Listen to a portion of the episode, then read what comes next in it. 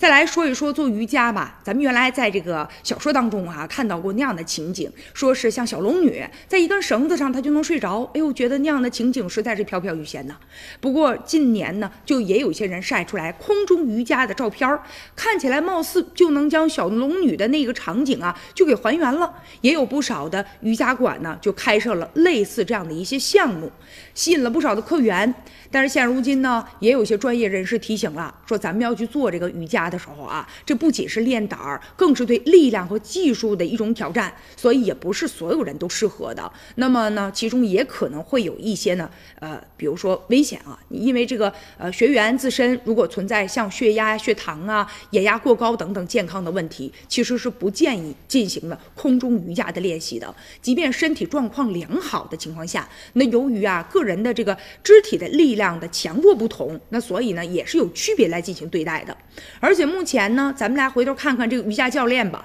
还没有一个统一的考核的标准，也有很多老师啊，他呢都是跟着自己的前辈学习了四五天儿就。变成了一个瑜伽教练了，而且也有专业的人士就讲啊，说现在其实呢，培养瑜伽教练的这些机构也基本都是零基础的，只要交了学费，短短一个月或者几天、几个月啊，就可以拿到有关这个培训机构发的这些证了。那对于这个教练来说，他如果自己不专业，那么教出来其他的学员可能也会有一定的问题啊。所以说，咱们如果想健身的话，也不能盲目跟风，还得啊根据自己实际的情况啊再来选择。